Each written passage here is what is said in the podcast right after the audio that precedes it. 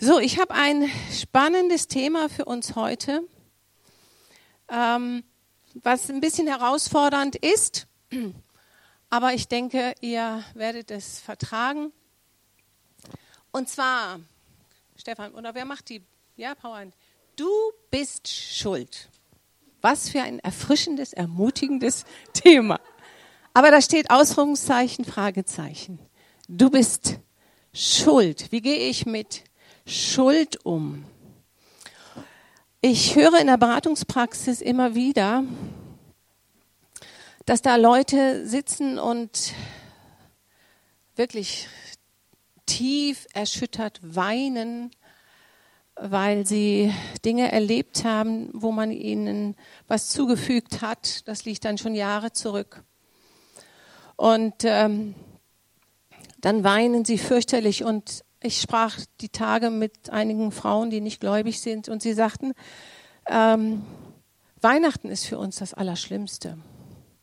Weihnachten ist für viele ein Horror, weil da dann sichtbar wird, wie manche Beziehungen sind. Vorher ist man so beschäftigt, da geht das alles so ein bisschen weg, aber Heiligabend kommen dann auch alle so seelischen Schmerzen wieder hoch. Und ähm, dann wurde ich mal in einen Kreis eingeladen von nur Frauen und wir sollten uns alle vorstellen und die waren fast alle geschieden. Und es war interessant, dass die Frauen dann sagten, ja, dass wir geschieden sind, da ist die Gemeinde schuld. Oh, dachte ich, wo bin ich denn hier geraten?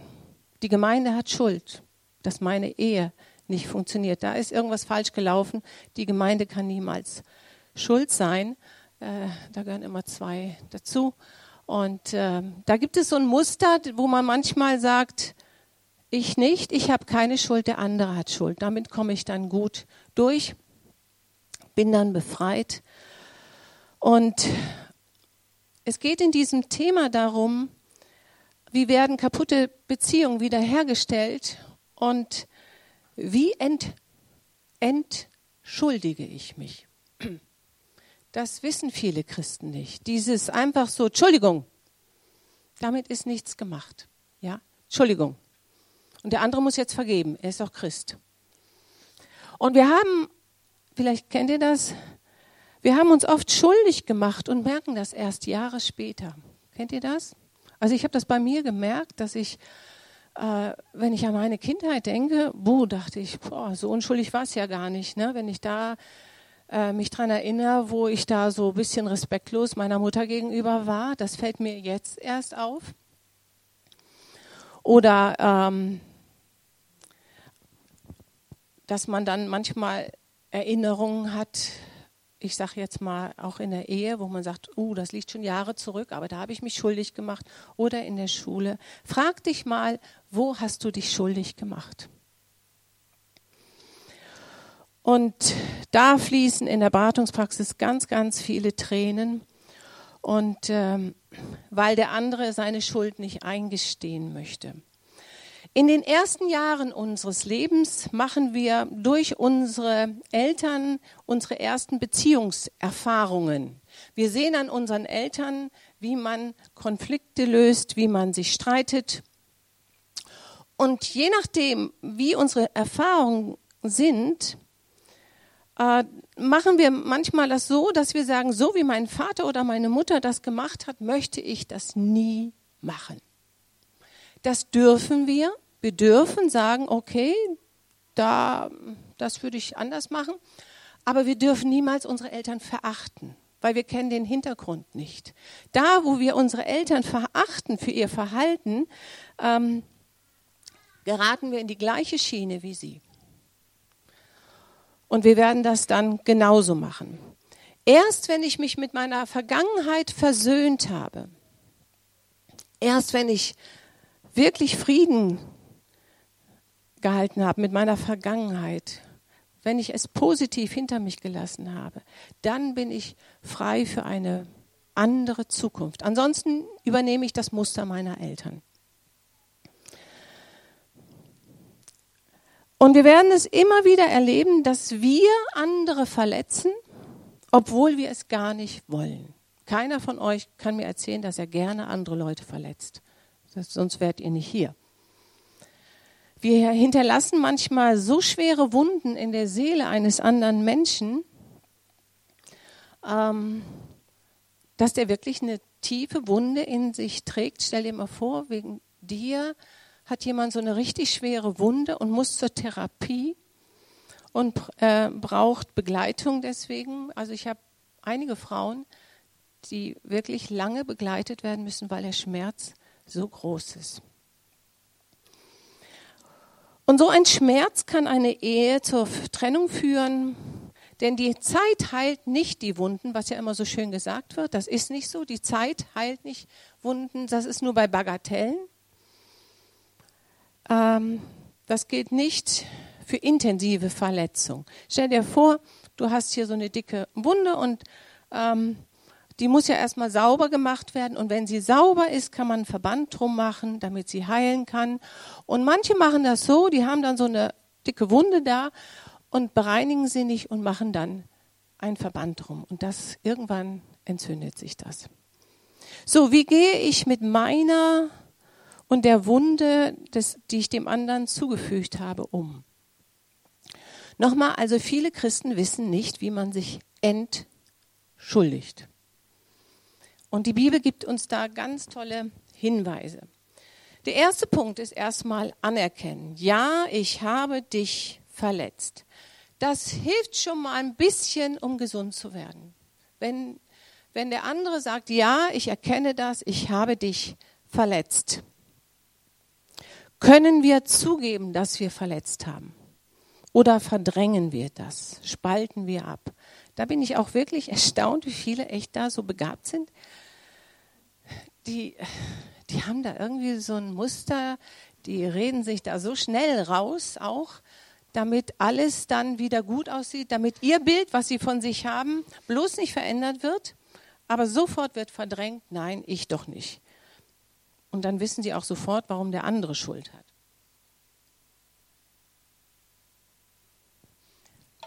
Und ich habe mich an David orientiert. David ist ein ganz tolles Vorbild im Blick auf Wiedergutmachung. David ähm, ist ein ganz großes Vorbild. Ich, ich, deute das jetzt nur an, ich gehe da gleich tiefer drauf ein. Ähm, David hat hingeschaut, wenn er was falsch gemacht hat und hat bekannt. Wir wissen um diese Geschichte von Nathan, wo er zu David geht. David hatte Ehebruch begangen und hat sich die Bathseba genommen und hat den Uriah umgebracht. Und dann geht der Nathan zu ihm hin und sagt, du bist der Mann. Kein Wenn und Aber, du bist der Mann.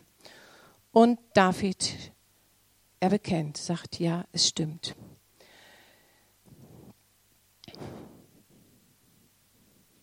Wenn wir eine Verletzung, wenn wir jemanden Schuld zugeschoben ähm, haben, wenn wir ihn verletzt haben, wird eine Beziehung nicht geheilt, wenn wir nur wegdrücken. Das kann eine Beziehung richtig vergiften. Wenn der andere jetzt sagt, das wollte ich doch gar nicht, heißt es nicht, dass ich keinen Schmerz haben muss deswegen. Auch wenn der andere sagt, ach, das wollte ich doch gar nicht. Ja? Ähm, oder dass man auch sagen kann, oh, du überreagierst jetzt. Oder du bist ja so empfindlich. Der Schmerz des anderen muss ernst genommen werden der Verletzte entscheidet seinen Schmerz und nicht der andere. Natürlich gibt es Überempfindliche, das erlebe ich dann ja auch nach so einer Predigt, dass ich dann böse E-Mails kriege, du hast mich verletzt, weil du über das gesprochen hast. Da, das meine ich jetzt nicht. Es gibt Menschen, die finden immer was, wo man sie verletzen kann. Ähm, aber der, der Schmerzen hat, entscheidet, ob er Schmerzen hat und nicht der andere. Ja? Auch wenn der andere den Schaden, den er angerichtet hat, erkennt, heißt es nicht, dass es mir dadurch besser gehen muss. Ja? So, ich möchte anhand von David und Absalom, es ist unheimlich interessant, mal berichten, wie gefährlich es ist, wenn wir Beziehungen nicht in Ordnung bringen. David war ein Mann nach dem Herzen Gottes, das wissen wir alle. Und er ist ein Muster dafür, wie man Wiederherstellung schafft. Absalom, Vater des Friedens genannt, war der dritte Sohn und David hatte ihn lieb. Und er war ein Mann von toller Gestalt, sehr attraktiv äh, von Gott gemacht. Und er hatte aber einen schlechten Charakter. Und sein Stiefbruder Amnon hatte seine Schwester vergewaltigt. Und dann hat Absalom dafür gesorgt, dass sein Stiefbruder umgebracht wird, weil er so sauer war. Ich raff das jetzt so ein bisschen. Und dann hat der David gesagt, okay, weil du das gemacht hast, darfst du mich nicht mehr sehen. Drei Jahre lang nicht mehr. David hat den Kontakt zu seinem Sohn abgebrochen. So, und jetzt kommt's. Joab versucht, hat versucht, den, den Kontakt zwischen Absalom und David wiederherzustellen, hat sich richtig da reingelegt, hat, hat alles versucht, damit diese Beziehung zwischen Absalom und David wiederhergestellt wird. Und als es dann klappt, als David sagt, ja, okay, Absalom darf wieder kommen, zeigt Absalom keinen Dank dem Joab. Und das hat Joab wehgetan. Keine Dankbarkeit, nichts. Danach geht es so, dass dann ein Krieg entsteht. Also David äh, muss fliehen, weil Absalom hat das Herz des Volkes auf sich gezogen. Er hat alles versucht, um seinen Vater dann abzusetzen als Thron, auch von seinem Thron. Und in diesem Krieg sagt David ausdrücklich jedem Krieger, bitte passt auf meinen Sohn auf bitte passt auf, dass ihm nichts passiert. Und dann hängt der Absalom mit seinen wunderschönen langen Haaren am Baum und Joab sieht ihn. Und da kommt sein Schmerz wieder hoch. Und was macht Joab? Er wusste, dass er das nicht sollte, aber er sticht zu. Und das ist ein ganz, ganz gutes Bild für Beziehungen. Es gibt in der Eheberatung, erlebe ich das, dass der Mann dann aus voll, voll aus den ähm, äh, erschüttert ist und sagt, ich weiß gar nicht, wir hatten doch alles war doch so friedlich, alles war doch so gut und warum plötzlich das? Da ist ein Schmerz von vor Jahren, vor langer Zeit noch im Herzen und derjenige sticht zu an irgendeiner Stelle. Wir dürfen das nicht unterschätzen. Absalom hatte keine Söhne mehr, der die sind wohl eher gestorben als er. Und er hat sich dann ein, Dank, äh, hat sich ein Denkmal aufrichten lassen, damit keiner ihn vergisst. Wir sehen also an dieser Beziehung,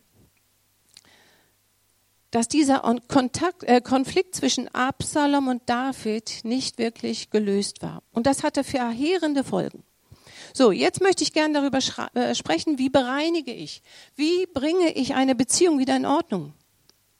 Der erste Punkt ist nochmal entschuldigen. Wenn dem einen Schaden zugefügt wurde, muss ein echtes Entschuldigung kommen. Es tut mir wirklich leid, dass ich dich verletzt habe. Das muss richtig rüberkommen. Das hat was mit Demut zu tun. Sobald ein echtes, ich werde gleich dann noch drüber sprechen, was ein echtes, tut mir leid, bedeutet, Sobald ein echtes Tut mir leid kommt, sollten wir innerlich bereit sein, unsere Verletzungen loszulassen. Viele Verletzte wollen nämlich eine Machtposition haben. Weil du mich verletzt, verletzt hast, stehst du in meiner Schuld. Und damit stehen sie über dieser Person, über dem Täter. Vergeben benutzt, äh, bedeutet, ich benutze die Verletzung nicht mehr als Waffe gegen diese andere Person. Der zweite Punkt ist Wiedergutmachung. Wie sieht eine Wiedergutmachung aus? Die muss kommen. Durch die Wiedergutmachung entsteht eine Erleichterung. Der Verletzte kann seine verletzten Gefühle loslassen und der Täter kann seine Schuld loslassen. Das ist so, wie wenn man so einen Kontoausgleich macht. Ne? Erst hast du alles aufs negative Konto äh, eingezahlt und dann zahlst du aufs positive Konto. Du, du machst etwas wieder gut. Stellen wir vor, ihr seid zum Putzen eingeplant, ihr seid ja immer zu dritt beim Putzen und einer, der kommt immer nicht. So, und dann kommt er und sagt Entschuldigung. Aber die anderen mussten für ihn mitputzen. Da reicht so eine Entschuldigung nicht, sondern dass man dann sagt, du weißt du was, ich bin nicht gekommen und du hast für mich geputzt. Nächstes Mal putze ich für dich zweimal wieder mit. Also es muss irgendwas kommen, aber nur Entschuldigung geht nicht. Das ist keine Entschuldigung. Es muss eine Wiedergutmachung machen, sein. Irgendwas, ich sage jetzt mal, du sagst, du weißt du was, du, du hast so viele Probleme mit mir gehabt, ich mähe für dich den Rasen, ich mache für dich das Abendbrot. Ein Mann hat das mal tatsächlich gebracht, das fand ich ganz klasse in der Beratungspraxis, habe ich glaube ich schon mal erzählt. Der wollte was wieder gut machen und dann hat er ein Wochenende geplant für seine Frau im Hotel und hat heimlich ihren Koffer gepackt, hat ihre Sachen eingepackt alles, was sie brauchte, hat er eingepackt und hat sogar in den Terminkalender reingeguckt, wann sie ihre Tage hat, damit Tampons da drin sind. Ist das nicht toll? ich habe gelacht. Er wollte das wieder gut machen, ja, und wollte sie überraschen. Alle Freunde wurden informiert, alle wussten Bescheid, nur seine Frau nicht. So, wie sieht biblische Wiedergutmachung aus?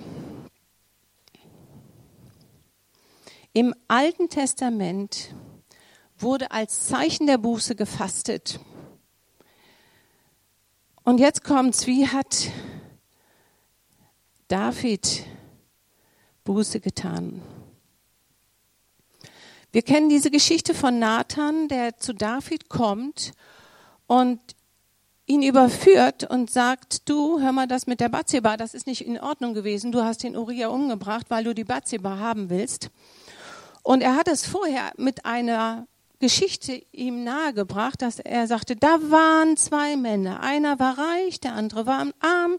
Der Reiche hatte viele Schafe, der Arme hatte nur ein Schaf. Und dann bekam der Reiche Besuch und er wollte kein Schaf von seinen nehmen, also nimmt er das Schaf von dem anderen, der nur ein Schaf hatte. Und was sagt David? Und da sehen wir seine Herzenshaltung. Können wir mal die nächste Folie sehen? Das steht in 2 Samuel 12, Vers 6. Das Lamm soll er vierfach ersetzen, weil er das getan und kein Mitleid gehabt hat. Da sagte Nathan zu David, du selbst bist der Mann. Wir lesen das auch im Neuen Testament, Lukas 19, Vers 8. Können wir die nächste mal sehen? Oh, ist ein bisschen klein. Kriegen wir das größer? Nee, ne? Okay, dann muss ich es vorlesen. Zachäus aber wandte sich an den Herrn und sagte, siehe Herr, die Hälfte meines Vermögens gebe ich den Armen und wenn ich von jemandem zu viel gefordert habe, gebe ich ihm das Vierfache zurück.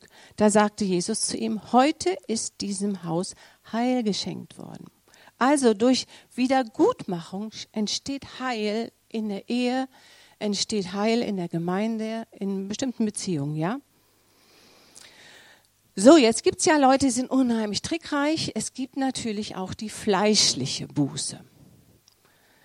Da werde ich gleich nochmal intensiv diesen Unterschied zeigen. Es gibt Menschen, die sind unheimlich gut im Schauspielern, die können unheimlich gut mündlich Buße tun. Das können die auch in der Gemeinde. Die sind unheimlich intelligent in ihrer Ausdrucksweise. Ähm, da muss man dann sehr aufpassen, wenn man die Gabe der Geistesunterscheidung nicht hat, dann fällt man drauf rein. Also da kann das so sein, dass man dann so in Tränen hier vorne versinkt und so weiter und die Gemeinde ist ganz mitgerissen und denkt, oh, der hat doch nun jetzt wirklich Buße getan. Nein, es kann auch fleischliche Buße sein. Wir kennen die Geschichte von Shimi, die finde ich so spannend. Als David fliehen musste vor Absalom, begegnet ihm der Shimi und er verflucht David.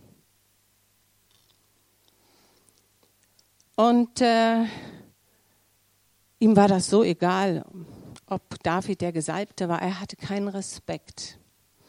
Und können wir da mal die Folie, ist sie vielleicht etwas größer? Könnt ihr sie, könnt ihr sie, ja, okay. 2. Samuel 19, Vers 20. Mein Herr möge mir meine Schuld nicht anrechnen. Das sagt er, nachdem er dann der Chemie mitgekriegt hat. Ah, Mensch, David wird wieder König, der kann wieder zurück. Absalom ist abgesetzt worden, er ist tot. Boah, jetzt habe ich Mist gebaut. Jetzt kommt er wieder zurück. Also muss ich ja jetzt irgendwie mich noch entschuldigen. Mein Herr möge mir meine Schuld nicht anrechnen, mögest du nicht an das denken, was dein Knecht sich an dem Tag zu Schulden kommen las, ließ, als mein Herr, der König Jerusalem verließ.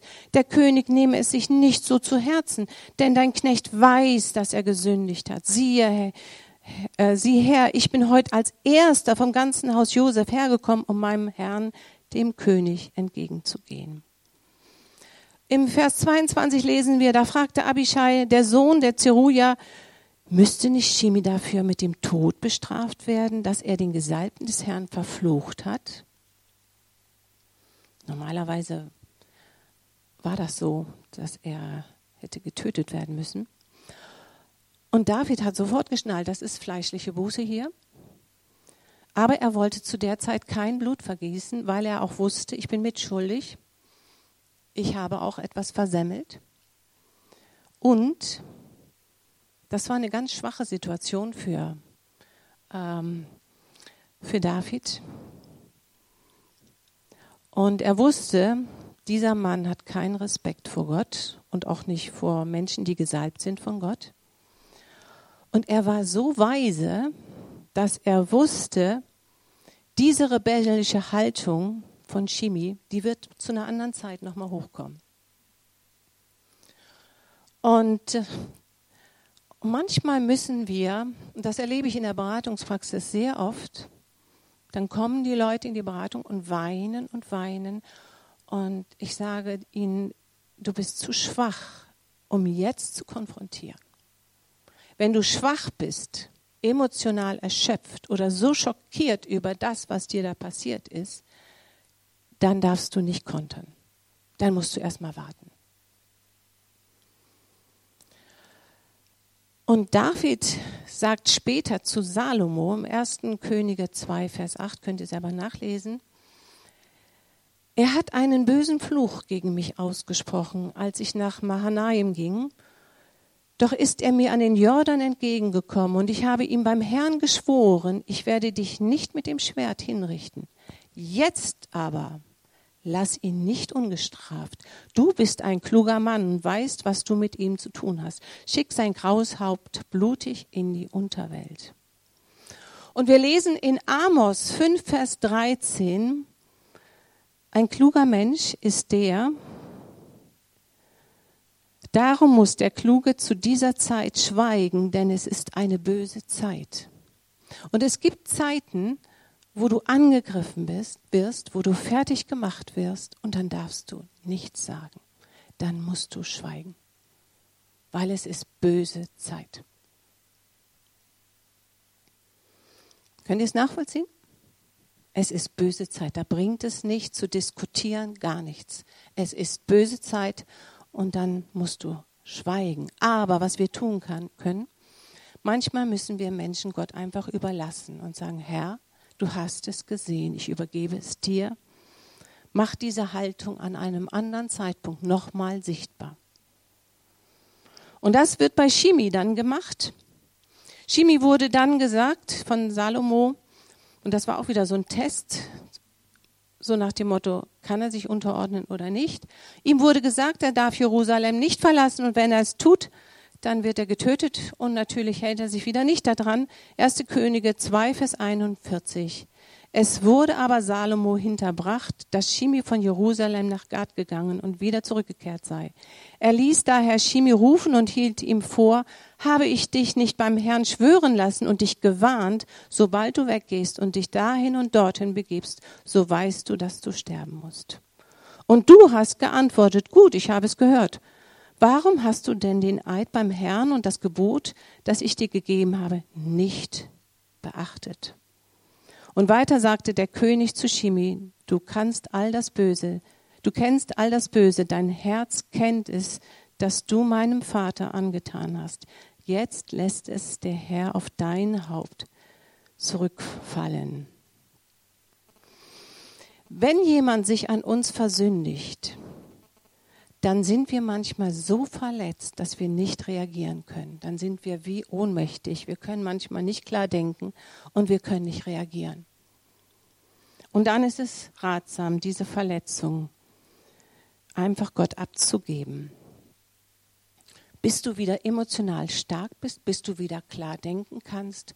Und manchmal muss man auch nach Jahren Dinge wieder hochholen und sagen, ein Moment mal, ich habe noch mal über diese Situation nachgedacht. Ich möchte mit dir da noch mal drüber sprechen. Aber das spürst du innerlich, ob derjenige dann so weit ist oder nicht. Und ich möchte jetzt gern mal den Unterschied zeigen zwischen geistlicher Buße und fleischlicher Buße. Bei der geistlichen Buße bist du vom Heiligen Geist so überführt, dass du dir sagst, das passiert mir nie, nie, nie wieder. Du bist so betroffen über dich und du sagst nie wieder. Die fleischliche Buße sagt, tut mir leid, aber dreht sich um und macht es wieder. Ich habe das jetzt mal die Saulbuße genannt. Der Saul ist auch ein typisches Beispiel für fleischliche Buße. Können wir mal die Folie sehen? Saul hatte mehrfach versucht, David umzubringen. Und dann so ein typischer Satz, wenn er dann äh, es nicht geschafft hat, David umzubringen, 2. Samuel 26, Vers 21. Da antwortete Saul, ich habe Unrecht getan. Kehre zurück, mein Sohn David, denn ich will dir fortan nichts mehr zu Leide zu tun, zum Lohn dafür, dass du mein Leben heute verschont hast. Ja, ich habe töricht gehandelt und mich schwer vergangen. Das ist emotionale Buße. Wir wissen, dass Saul sofort wieder versucht hat, ähm, David zu beseitigen. Geistliche Buße sehen wir wieder bei David bei der Volkszählung. Er, er, hatte das Volk zählen lassen, um zu zeigen, wie toll er ist. Und dann sagt Gott ihm, du kannst dir eine Strafe ausdenken. Entweder sieben Jahre Hungersnot, drei Monate Flucht vor den Feinden oder drei Tage Pest. Und dann sagt David, dann aber schlug David das Gewissen, nachdem er das Volk gezählt hatte und sagte dem Herrn, ich habe schwer gesündigt, weil ich das getan habe. Doch vergib deinem Knecht seine Schuld, Herr, denn ich habe sehr unvernünftig gehandelt. Bei fleischlicher Buße ist die Konsequenz, die Frucht davon ist, dass das Herz hart wird. Bei geistlicher Buße schlägt das Gewissen und das wird immer sensibler, immer feinfühliger. In 2 Samuel 24, Vers 17 sagt David, ach, da haben wir eine Folie, genau. Als David den Engel sah, der das Volk schlug, sagte er zum Herrn, ich bin es doch, der gesündigt hat. Ich bin es, der sich vergangen hat. Aber diese, die Herde, was haben denn sie getan? Erhebe deine Hand gegen mich und gegen das Haus meines Vaters. Und ich möchte euch so typische Muster mal, äh, Punkte aufzählen, die so typisch sind in Beziehung, fleischliche Buße. Die, das Erste, was manche machen, ist das Vermeiden. Gut, in Ordnung, es tut mir leid, ich habe vergeigt. Wie du meinst, müssen wir denn alles durchdiskutieren? Also so Leute, die nicht bereit sind, darüber zu reden, wenn sie missgebaut haben. Dann manche mit offen Aggressivität. Der Partner schlägt sofort zurück und sagt, aber du, sie kontern, du bist doch auch nicht viel besser. Ne? Die sind nicht bereit, dass man mit ihnen darüber spricht. Die passive aggressive Form, ähm, man unterminiert die Wünsche des, des Partners. Hat dich das verletzt? Oh, das tut mir aber leid. Ich wusste nicht, dass dich das so trifft. Dann die indirekte Form, dieser Mensch vermittelt diese Botschaft so mit Augen verdrehen und seufzen, so, oh, was hast du denn jetzt für Probleme? Ja? Dann gibt es diese zweckmäßige Entschuldigung. Gut, es tut mir leid. Können wir jetzt weiter den Film gucken? Ne? So dieses, es reicht jetzt. Ja? Dann die wütende Entschuldigung. Okay, es tut mir leid. Ist das das, was du hören willst? Ja? Dann gibt es die ausweichende Entschuldigung. Komm, wir wollen uns wieder vertragen. Kennt ihr das? Meine Mutter hat uns immer massivst geschlagen, wirklich blutig geschlagen. Und dann mussten wir danach immer kommen und ihr ein Küsschen geben. Also dieses, komm, wir wollen uns jetzt wieder vertragen. Dann gibt es die Beerdigungsentschuldigung. Am besten, wir vergessen das Ganze. Ne? Also es gibt Menschen, die wollen einfach immer nur Harmonie, aber sie sprechen nie in die Tiefe ähm, das Ganze an. Und deshalb entstehen auch ständig oberflächliche Beziehungen, weil man muss immer gucken, dass man nicht an dieses Thema rankommt. Und dann gibt es diese schwarze Peter-Entschuldigung. Tut mir leid, dass du so empfindlich bist. Ja? Und dann hat er anderes wieder. So, welcher Preis kostet es, wenn wir so eine Art von Entschuldigung anbieten? Es kostet einen sehr hohen Preis. Wenn wir uns weigern, Fehler einzugestehen, dann kann es den Verlust der Ehe bringen. Man, man lebt dann nebeneinander her. Die Achtung der Kinder verliert man, die Achtung der Kollegen. Aber der größte Preis, den du bezahlst, ist der Verlust deines eigenen Ichs.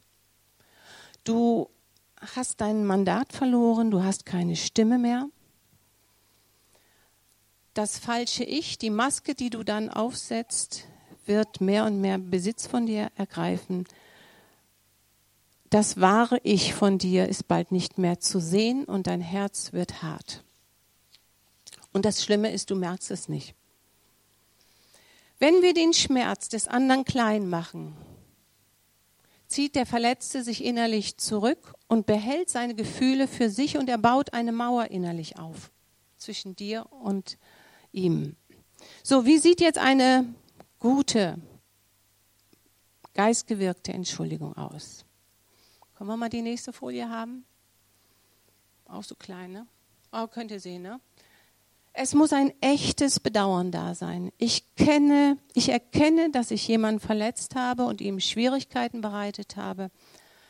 Eine Entschuldigung ohne wirkliches Bedauern ist kalt und lieblos. Dann sollten wir es lassen. Und der zweite Punkt, der ganz selten äh, passiert ist, ich übernehme die ganze Verantwortung für mein Handeln oder Nichthandeln eine Entschuldigung ohne Verantwortung ist keine Entschuldigung. Ja, ich übernehme die Verantwortung dafür. Ich habe es falsch gemacht, kein Wenn und Aber, keine Erklärung. Ich übernehme voll und ganz die Verantwortung. Und der dritte Punkt ist, der Schaden, der entstanden ist, muss wieder gut gemacht werden. Eine Entschuldigung ohne Lösungsvorschlag ist nur leeres Gerede. Und da finde ich diese Geschichte von, ähm, ihr kennt die Geschichte von Abigail und ähm, Nabal. Nabal war ein böser Mensch und ähm, David mit seinem ganzen Heer ging auf diese Weide von Nabal und sagt, Nabal, wir haben dich immer versorgt, wir haben dich beschützt, jetzt kommen meine Männer und wollen mal was zu essen und zu trinken haben. Und dann sagt der Nabal, ich weiß gar nicht, wer bist du überhaupt? Das hätte er nicht tun sollen, weil das ist Respektlosigkeit dem Gesalbten gegenüber. Und dann ist natürlich David in Rage weggegangen. Und die Abigail, die Frau vom Nabal, hat das mitgekriegt und die wusste, das bedeutet Tod für sie. Und sie hat ganz schnell alles organisiert. Sie war richtig wach, die Frau, und hat Essen besorgt und ist David entgegengegangen. In 1 Samuel 25, Vers 27 sagt sie, und nun dieses Geschenk hier, das deine Magd für meinen Herrn mitgebracht hat, ist für die Leute bestimmt, die meinem Herrn auf seinen Zügen folgen. Vergib deiner Magd ihr Vergehen, denn sicherlich wird Gott meinem Herrn ein Haus bauen, das Bestand hat, weil mein Herr im Dienste Gottes streitet und kein Unrecht sich an dir finden wird, solange du lebst. Die Frau hätte es nicht machen müssen, sie war aber die Frau von diesem bösen Nabal. Und sie hat weise reagiert. Sie ist im entgegengesetzten Geist aufgestanden und hat gesagt, ich gebe dem David das, was er jetzt gerade braucht, einfach dieses Essen und Trinken und dann hat sie ihm auch Wertschätzung gebracht. In Matthäus 3, Vers 2 lesen wir, können wir die Folie nochmal, da sagt die Bibel im Neuen Testament, tut Buße, denn das Himmelreich ist nahe herbeigekommen. Hebräer 12, Vers 17. Ihr wisst ja, und das finde ich also sehr herb, ihr wisst ja, dass er, das ist Esau, auch später, als er den Segen zum Erbe erlangen wollte, abgewiesen wurde, denn er fand keinen Raum zu einer Gesinnungsumkehr, obgleich er sie unter Tränen suchte. Und sowas kann passieren, wenn wir immer wegdrücken, immer wegschauen, dass das Herz hart wird. Und da hat der Paul uns mehrfach gewarnt, dass das Herz hart wird und ich keinen Raum mehr finde für Buße, weil die Entschuldigungen, die ich immer dafür für mich gesucht habe, größer sind, als dass ich hinschaue und sage, hier habe ich Mist gebaut. In Offenbarung 2, Vers 5 Denke also daran, von welcher Höhe du herabgefallen bist, und gehe in dich und tue die ersten Werke wieder. Sonst komme ich über dich und werde dein Leuchter von seiner Stelle rücken, wenn du, wenn nicht, wenn du nicht in dich gehst. Können wir da mal vielleicht zumachen? Und ich bin da am Schluss jetzt und ich möchte uns bitten, vielleicht können wir mal eben instrumentale Musik hören, möchte dich mal bitten, schau mal in dich hinein. Wo ist noch Schmerz in deiner Seele? Ganz tief unten. Wie bei Joab, wo du sagst, boah, das tut noch so weh. Und ich möchte dich ermutigen, schau hin. Schau hin und mach da kein Pflaster drauf.